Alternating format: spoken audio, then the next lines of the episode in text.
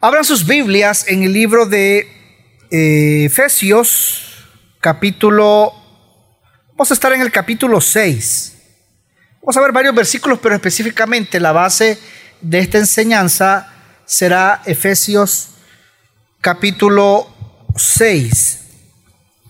Del versículo 1 al versículo 4 vamos a leer Efesios 6. Hijos, obedeced a vuestros padres en el Señor, porque esto es justo. Honra a tu padre y a tu madre, que es el primer mandamiento con promesa, para que te vaya bien y para que tengas larga vida sobre la tierra. Y vosotros, padres, no provoquéis a ira a vuestros hijos, sino criadlos en la disciplina e instrucción del Señor. Qué interesante lo que encontramos acá. ¿Y por qué hablar de este tema? Bueno, vamos a entender algo y es que no vamos a obviar que vivimos en una generación que ha tergiversado, ha, trastornado a los roles familiares y el liderazgo de los padres se ha ido a extremos. ¿Y por qué digo a extremos? Porque por un lado abundan los hogares, por ejemplo, con padres permisivos que no imponen reglas ni corrección, sino que todo lo contrario, son los hijos los que lideran y los padres tienen que obedecer. También encontramos hogares con padres también por el otro lado, el otro extremo, padres que son estrictos, que usan la fuerza, las amenazas e inclusive hasta la violencia para poder educar a sus hijos. Y están esos dos, esos dos lados o esos dos extremos. Pero lamentablemente, uno de los grandes eh, problemas de los hijos hoy en día, bueno, desde hace muchos años atrás, es que ellos realmente no han recibido una formación apropiada en sus hogares. Por lo tanto, lo que esto ha ocasionado es eh, una preparación entonces o una separación entre padres e hijos. Porque no han recibido una preparación adecuada y que a la vez requiere crianza. Y cuando yo hablo de crianza, en los temas anteriores he mencionado de que crianza incluye absolutamente todo. Es más, hasta la disciplina.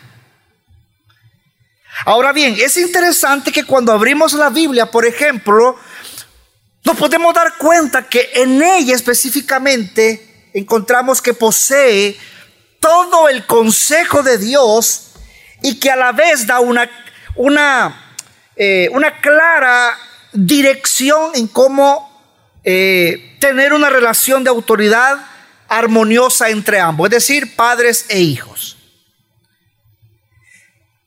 Los versículos que acabamos de ver es importante recalcarlos porque hay dos mandamientos, hay, hay dos mandatos bien específicos para que haya un respeto mutuo. En primer lugar, inicia el versículo diciendo, hijos, obedeced. ¿Cómo inicia? Hijos, obedeced. Primer mandato. El segundo mandato que encontramos es en el versículo 4. Padres, no provoquéis a ira. Antes de entrar en estos dos puntos específicamente, quiero rápidamente, no voy a profundizar en esto, pero si es importante traerlo a esta noche porque es importante que entendamos, por ejemplo, el tema de la paternidad de Dios. Pastor, ¿y a qué se refiere con eso? Es importante, por ejemplo, encontramos en la Biblia, en la oración modelo, el Señor, o en la oración perfecta, el Señor les enseñó a sus discípulos a llamar a Dios como. ¿Cómo inicia la oración perfecta? Padre. ¿Cómo inicia? Padre. Padre nuestro que estás en dónde? En los cielos. santificado sea tu nombre. Es interesante ver que cuando vemos, por ejemplo, este estos versículos o este inicio de esta oración, claramente podemos ver que Él les enseñó que Dios no es el Padre de todos. Pastor, ¿por qué usted dice eso? Porque en Juan capítulo 8, versículos 42 y 44, usted puede darse cuenta que dijo a aquellos que se negaban a seguirle, por ejemplo, que no eran hijos de él. Es más, abra sus Biblias o encienda sus Biblias, porque a propósito no puse este versículo para que lo leamos y lo lea conmigo usted en esta noche.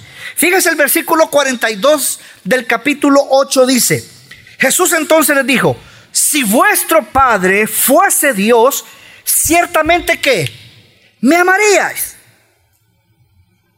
Una vez más, si vuestro Padre fuese Dios, me amaríais. ¿Por qué? Porque yo salí de Dios, dice, y vine de Él. En el versículo 44 dice, vosotros sois de vuestro padre quién? El diablo. Y queréis hacer los deseos de vuestro padre. En otras palabras, amados, no todo el mundo puede reclamar el privilegio de conocer a Dios como Padre. Solo aquellos que han nacido de Dios, como lo dice, por ejemplo, Primera de Juan capítulo 1, Solo aquellos que reciben a Cristo, como lo dice Juan 1.12, por ejemplo. Solo aquellos que son guiados por el Espíritu, como dice Romanos capítulo 8, versículo 14. Solo ellos tienen derecho de recibir la herencia de los hijos. Aún las promesas como la que encontramos en el libro de Mateo capítulo 7 versículo 11 que dice, pues si vosotros siendo malos sabéis dar buenas dádivas a quién? A vuestros hijos, ¿cuánto más vuestro Padre que está en los cielos dará cosas buenas a los que le piden? Vea qué importante lo que encontramos acá, porque el privilegio, por ejemplo, el privilegio de la oración y de la promesa de Dios obrará todas las cosas para tu bien. Y que a la vez es parte de la herencia de los hijos. Y eso, amados, es lo que significa tener a Dios como nuestro Padre. Pastor, ¿usted por qué nos enseña en esta noche de esto? Tres cosas rápidamente las menciono. ¿Por qué enseñamos de esto en esta noche? Primero porque la Biblia me pide a mí que debo de honrar a mis padres. La Biblia me lo dice. En primer lugar, la Biblia me está diciendo que yo debo de honrar a mis padres. Y qué interesante cuando vemos este libro de Efesios en el capítulo 6 del 1 al 4, porque automáticamente esto me recuerda, por ejemplo, allá en el Antiguo Testamento, en el Deuteronomio, por ejemplo. En el Deuteronomio capítulo 5, versículo 16 dice, para que sean prolongados tus días y para que te vaya bien sobre la tierra. Wow, qué interesante, amados, lo que vemos acá. ¿Sabe que este, este, este versículo en lo personal lo tomo como que es una estimulación general basada en el hecho de que en los días, por ejemplo, de Israel, ¿sabía usted que cuando existía humildad, respeto y obediencia hacia los padres, usted revisa todo el Antiguo Testamento, vemos que Dios protegió al pueblo de sus enemigos. Y a la vez no solamente los, los, los, los protegió, sino que también los hizo prosperar. Pero también vemos, y vemos en el Antiguo Testamento, en el ejemplo de Israel, que cuando el pueblo abandonó las leyes de Dios, cuando el pueblo se volvió soberbio, cuando el pueblo se volvió arrogante, irrespetuoso, se volvió desobediente, Él lo entregó a sus enemigos.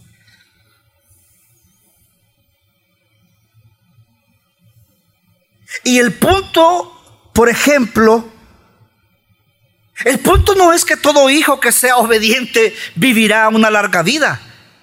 El punto acá es que Dios se deleita en la obediencia y Él da bendiciones especiales a las familias, a las iglesias, a los pueblos. En segundo lugar, ¿por qué hablamos de este tema tan importante acerca de la paternidad de Dios?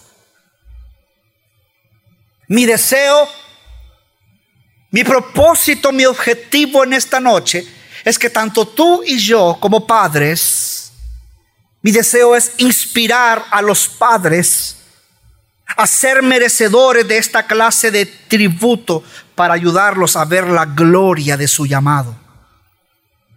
A exhibir la paternidad de Dios a sus hijos y llevarlos hacia la fe y a la madurez cristiana. Y en tercer lugar, glorificar la paternidad de Dios, cuya paternidad es la fuente y el patrón de toda paternidad humana. ¿Por qué dice eso usted, pastor? Porque la paternidad humana la paternidad humana existe para mostrar, o para, mejor dicho, para demostrar la belleza de la paternidad de Dios. Nuestro más alto llamado como padres es ser la imagen de la paternidad de Dios. ¿Para quiénes? Para nuestros hijos.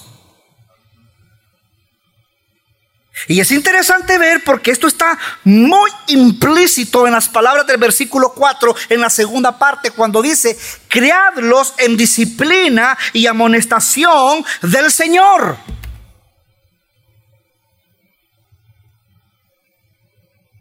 Lo que significa es que nuestra disciplina y amonestación debe ser como, amados. ¿Cómo debe ser? ¿Cómo debe ser? ¿Cómo dice la Biblia que debe ser? Del Señor. Del Señor. Y es que, mire, amados, como padres, debemos tomar el ejemplo del Señor. Y es que, ¿sabe usted que en su naturaleza humana, en el ministerio terrenal, dirigió a los discípulos una y otra y otra vez. Pastor, ¿y a quién lo dirigió? Al Padre.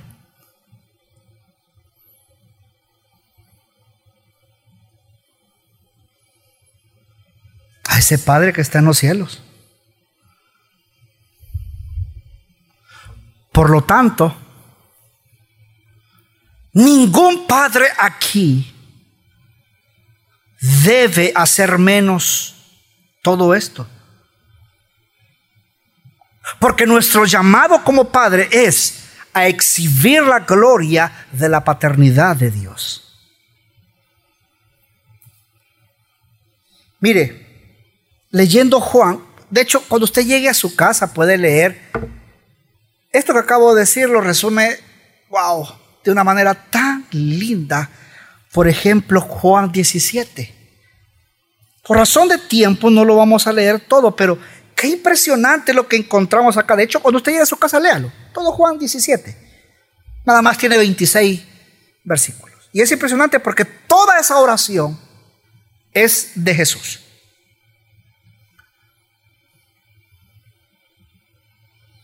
¿Sabe que Jesús les enseñaba, por ejemplo, vemos en el versículo 1, Padre, la hora ha llegado, Glorifica a tu hijo para que también tu hijo te glorifique a ti.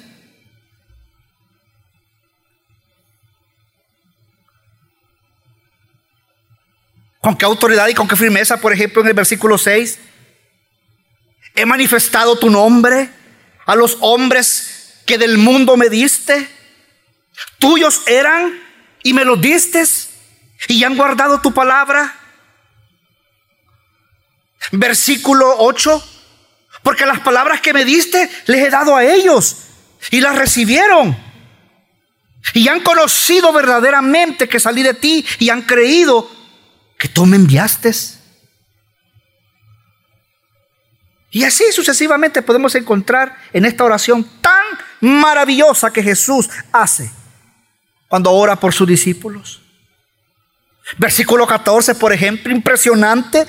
Yo les he dado tu palabra y el mundo los aborreció porque no son del mundo como también yo soy del mundo. Porque tampoco yo soy del mundo.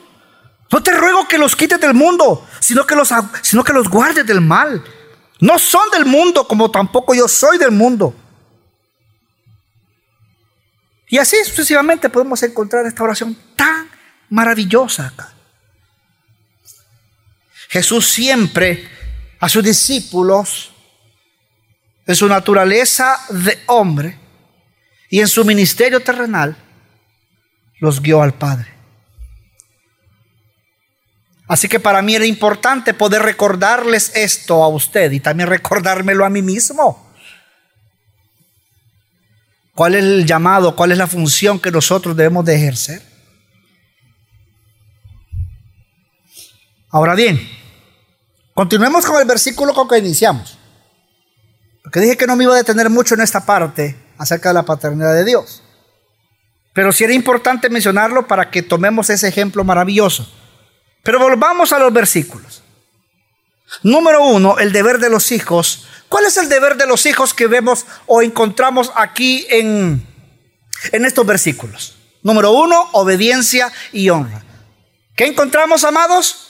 Obediencia y honra. Ahora, la razón por la que deben de hacerlo, la Biblia nos lo dice. ¿Por qué? ¿Qué dice? ¿Qué dice? Hijos, obedeced a vuestros padres en el Señor. ¿Por qué qué? ¿Porque qué, amados? Porque esto es justo. Porque esto es justo. En este contexto, la palabra justo habla de es recto. Y es que la única excepción, por ejemplo, a este mandato, porque me han hecho preguntas por ahí, y quiero decirlo desde ya, a este mandato es cuando la orden lo lleva, por ejemplo, a pecar. Por ejemplo, si un padre le dice a su hijo que diga una mentira, no debe de obedecer, pues está por encima de la autoridad de los padres. ¿Cuál es autoridad es esa? La de Dios.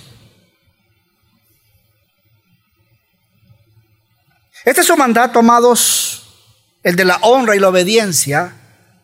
Este es un mandato para toda la vida. Porque hace parte del quinto, del, del quinto mandamiento. Por ejemplo, un hijo que ya no vive, por ejemplo, si hay hijos acá que ya no viven con sus padres o ya está casado, su deber ya no es de obediencia, sino de honra. O sea, de que sea respetado, apreciado, escuchar, escuchar sus consejos, buscar una relación madura con ellos, cuidarles, atender sus necesidades y si es posible, hasta proveer cuando sea necesario, como lo dice 1 Timoteo. Ve qué importante, por ejemplo, el término obedecer. El término obedecer es un término simple y gráfico. Y es que el apóstol Pablo emplea la palabra griega aquí, espero decirlo, y no se me destruya la lengua porque no sé hablar hebreo, ¿verdad? O griego, perdón. La palabra griego es upa kouo, que significa Oiga bien, oír y prestar atención. O prestar atención.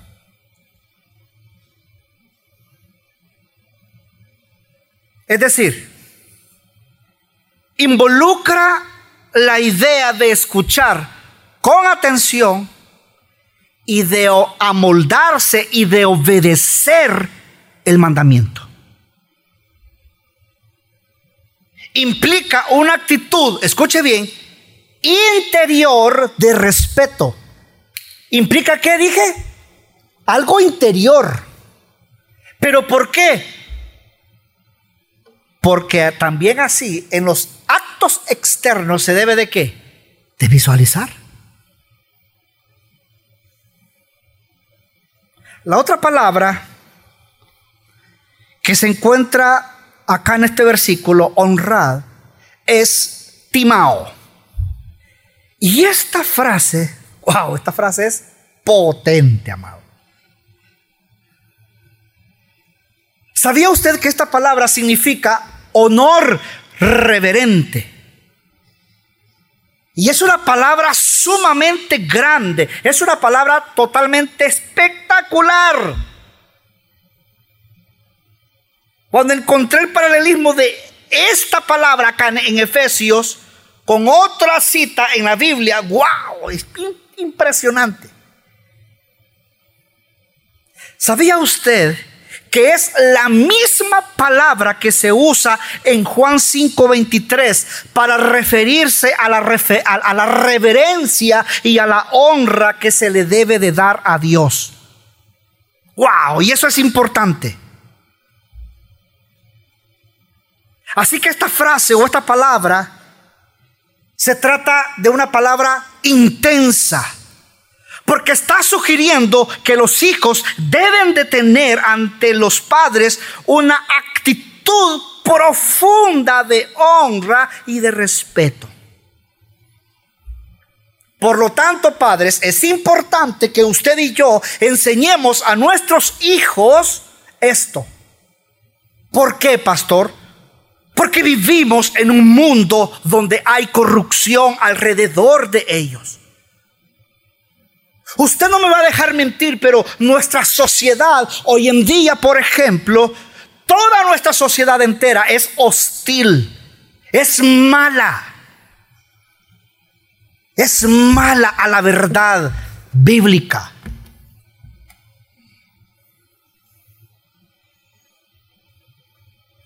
Ahora bien, es interesante ver que no solo el mundo, los presiona para que, para que, se, para que se amolden a la impiedad. ¿Cómo así, pastor?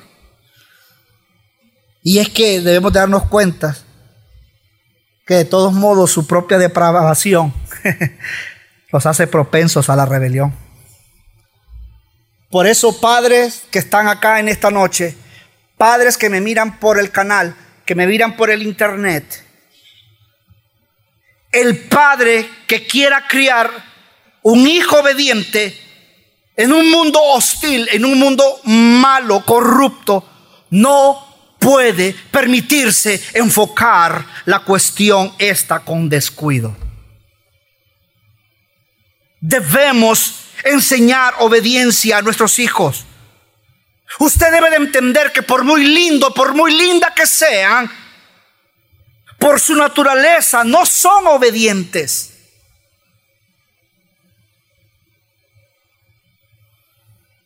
Y si crees, por ejemplo, que enseñarles a obedecer es una tarea simple, te vas a encontrar con una desagradable sorpresa, amados. Tus hijos, cierto, serán buenos en, en desobedecer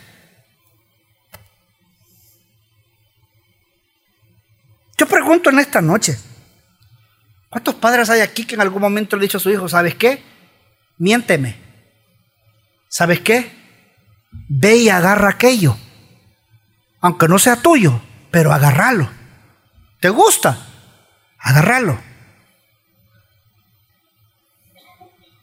¿Sabes qué, hijo? Cuando en el colegio te peguen, pega dos vos. Y si te vuelven a pegar, pega tres. Y si te vuelven a pegar, pega cuatro. Pero no te dejes, hijo. Pastor, usted es exagerado. Yo he escuchado padres decirles.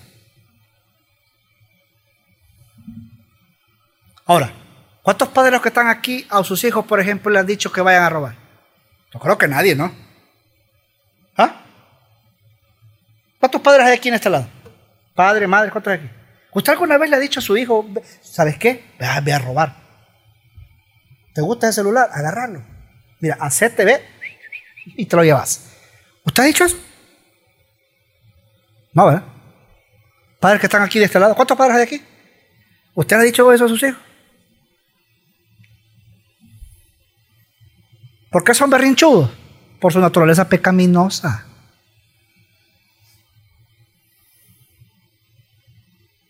Ay, qué bonito, qué bonito, bonito, bonito. Ay, qué lindo me pegó. Es una naturaleza pecaminosa.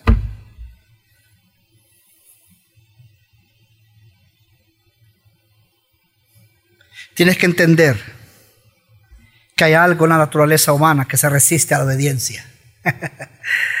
se llama pecado.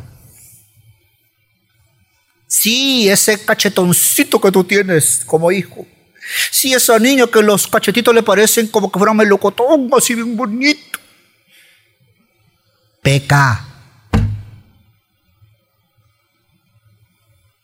Yo amo a mis hijos, pero sé que son pecadores, malvados, depravados, corruptos. Necesitan del Evangelio. Esa es tu función, esa es mi función.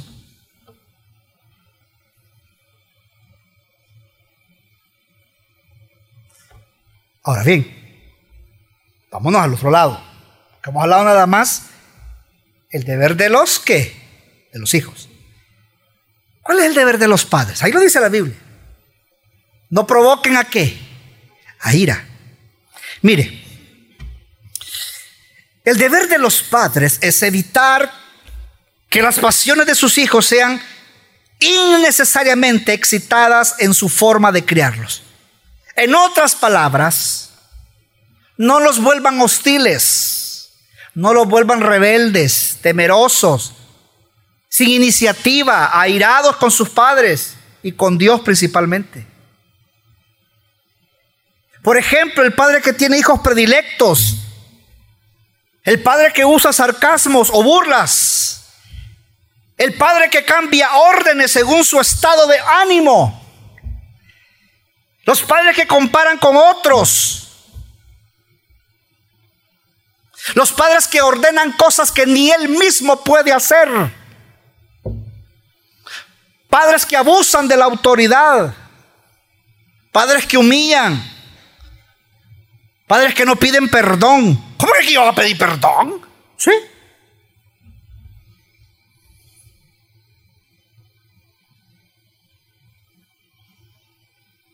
Padres que no escuchan razones. Padres que tratan a sus hijos como caso perdido. Qué desgracia, vos. Así bien me. Ahí quédate en el corredor. Para, para maceta servir. Ahí quédate mejor.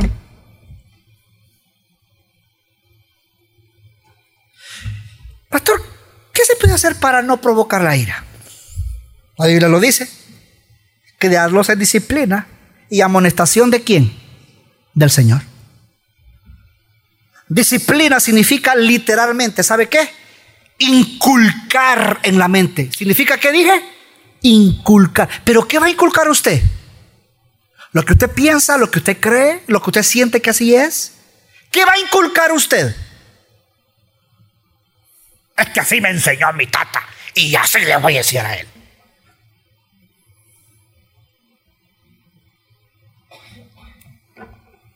Pero ¿qué dice la Biblia?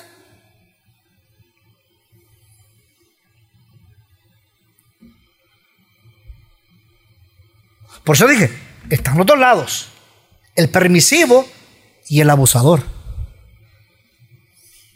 El abusador es el que exagera y el permisivo es que no, no cría. Y cuando yo hablo de crianza, me estoy refiriendo aún también a disciplina. Cuando sea necesario la varita, dele con la varita. Pastor ya tiene 10, 12, 15 años, pues dele con el cincho. Ay, pastor, usted. Mire, esto lo mencioné hace dos, tres semanas atrás, cuando hablábamos específicamente de la disciplina. Desgraciadamente, y lo digo así con dolor, desgraciadamente, la psicología, yo no tengo nada con los psicólogos, yo tengo muchos amigos acá que son psicólogos. Y espero que no se vayan a ofender con esto, pero desgraciadamente la psicología moderna ha venido a arruinar todo eso.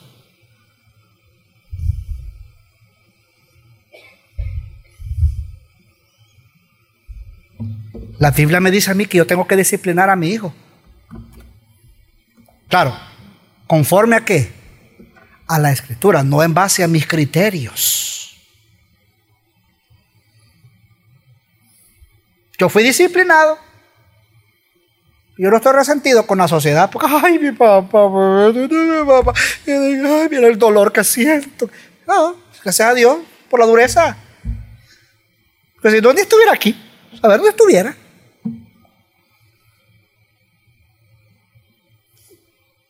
Criarlos en disciplina y amonestación del Señor implica inculcar en la mente. ¿Qué es lo que deben de inculcar? Hay un extracto de un autor en su libro Vida Cristiana, de un autor llamado, yo creo que ustedes lo han escuchado, Jay Adams. ¿Ustedes lo han escuchado? Se lo voy a leer porque me pareció interesante. Dice, él lo resume así que es lo que se debe de inculcar. Debe ser alcanzado en su corazón con la palabra de Dios. El mensaje que habla de un Dios de amor que vino y se dio a sí mismo por su pueblo. Debe llegar en primer lugar al corazón de nuestros hijos, llevándolos al arrepentimiento y a la fe. Los padres deben guiarlos al arrepentimiento, a la convicción de pecado, al Salvador y luego deben continuar mostrándoles lo que Él desea y motivarles. ¿Sabe qué significa todo esto? Que la amonestación significa que instrucción. En otras palabras, lo que Dios manda a los padres, cuando vemos este versículo de acá, lo que Dios manda a los padres es que nos enseñen según sus propios pensamientos, según sus propios criterios, sino conforme a los principios bíblicos. Por eso, amados, por eso un buen padre cultiva su relación con Dios en primer lugar para luego poder instruir a sus hijos y enseñarles a relacionarse con Dios, pero también a relacionarse con los demás. Un padre es aquel que establece, le enseña a establecer prioridades. Es aquel padre que enseña a administrar el tiempo, administrar el dinero, a cómo enfrentar y resolver problemas, a cómo poner límites, a cómo respetar, a cómo obedecer, a cómo comunicarse, a cómo ejercitar el perdón, a cómo recibir la gracia e inclusive a recibir la corrección física si es necesario.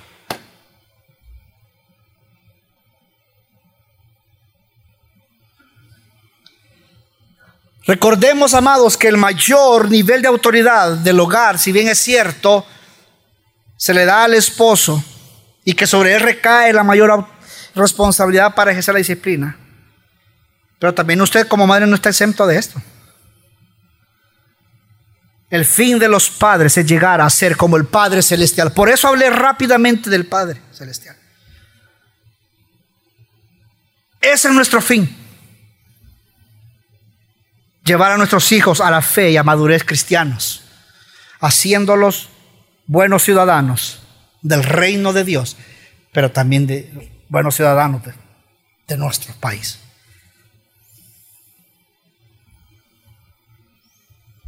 En la medida, mis amados, en la medida en que la relación con Cristo se vea o se enseñe la vida de los padres, su proceso, su santidad avanza, llevándolos a ser los padres que Dios quiere que sean.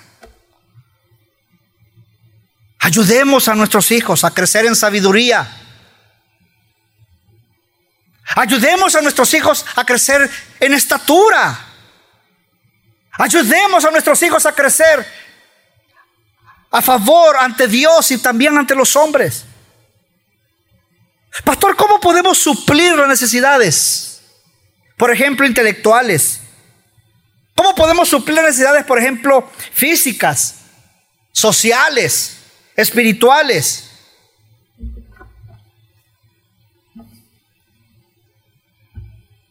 Enseñándoles.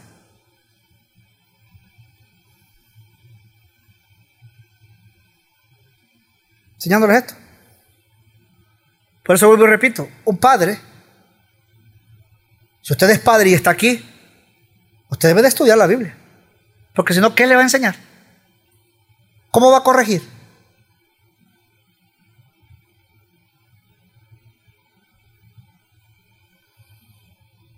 Usted debe saber, padres, nuestros hijos nacen ignorantes, físicamente débiles, espiritualmente deficientes y socialmente incapaces.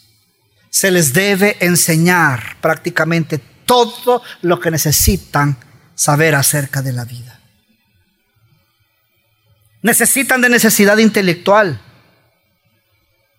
Ellos no nacen sabiendo lo que es bueno para ellos y lo que no es bueno para ellos. Por ejemplo, ¿cuántos padres cuando han tenido a sus bebés de 0 a 8, 12 meses. ¿Cuántos de los padres usted entre ese lapso metió 8 onzas de carne en la licuadora y se la dio a sus hijos? ¿Por qué no lo hizo? Porque su cuerpo no lo iba a resistir. No es bueno. Y así sucesivamente le puedo poner muchos ejemplos. Que usted lo ha hecho. No, eso no lo hagas.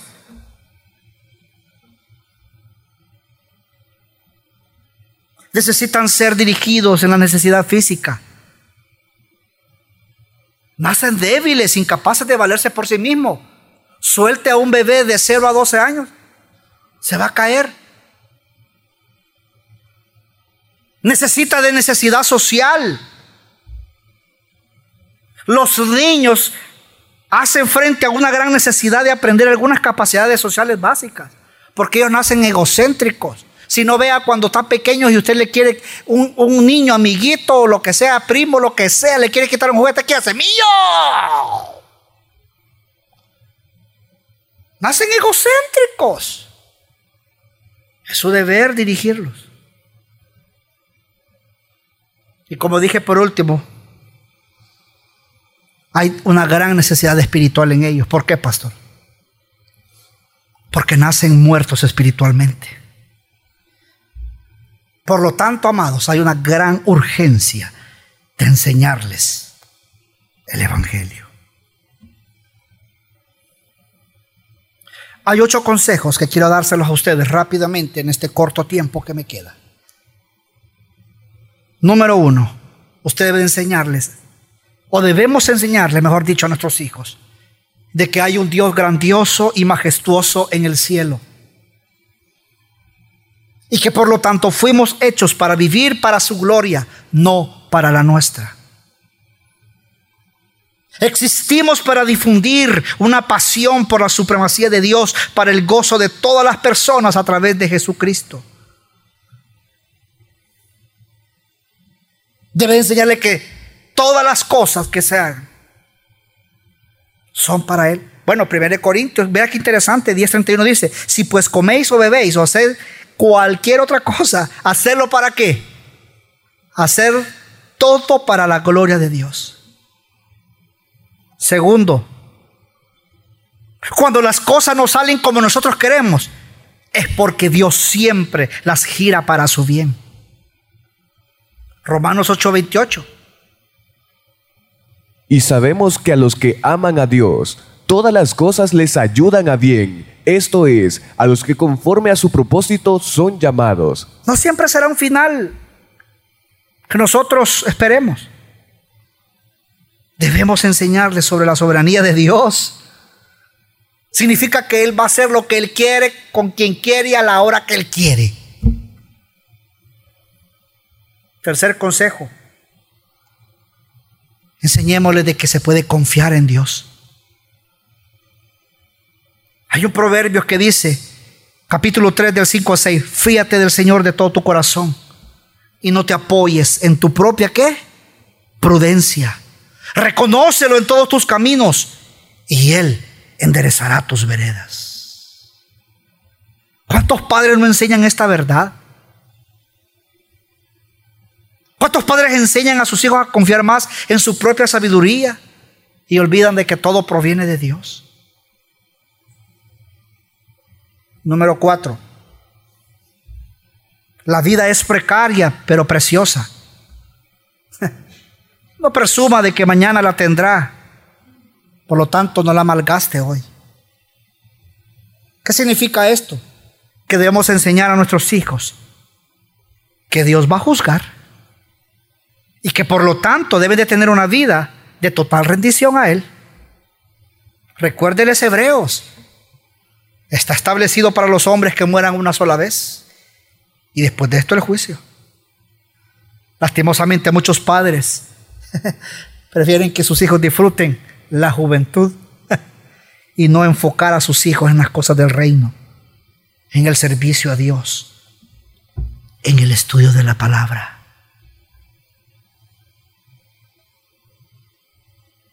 Un pastor cuenta la historia de una muchacha cuando la llegaron a evangelizar. Ella dijo de que le iba a entregar su vida al Señor cuando estuviese anciana. Cuando el pastor escuchó eso, había una hoja, un ramo ahí de flores así en el jardín, que estaban marchitas. Y se las dio. Y él le dijo, qué absurdo lo que me da. Ella se expresó ofendida. Y el pastor solo le dijo, esa es la forma en cómo tú estás tratando a Dios.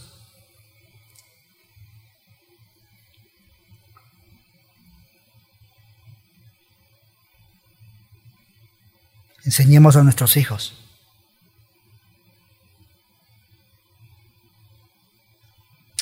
Quinto, un cristiano debemos de enseñarles que un cristiano es alguien que hace mucho, no quien deja de hacer mucho. Santiago 1.22 dice, sed hacedores de la palabra y no solamente oidores que se engañan a sí mismos. No solamente se trata de traerlos a congregarse, no solamente se trata de que vengan y lean, sino que también vivan en pureza y en santidad para Dios. Padres, específicamente a los padres, somos los responsables también de enseñarles, en sexto lugar, a que respeten a su madre. Enséñeles a que no solo la amen, la honren, sino que también la tengan por alta estima que respeten.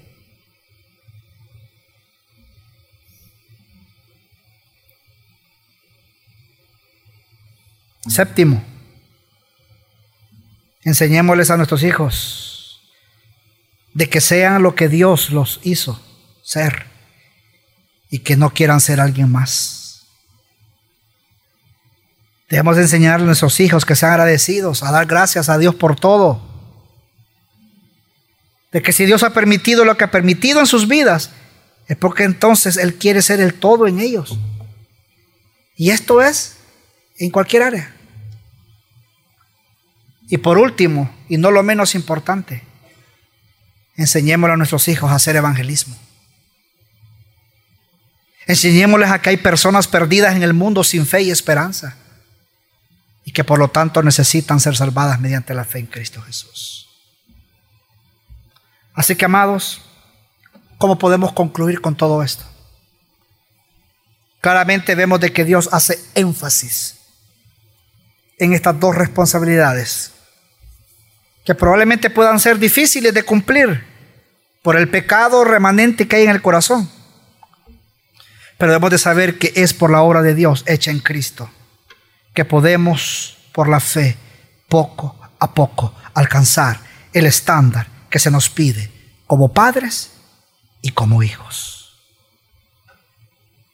Necesitamos orar,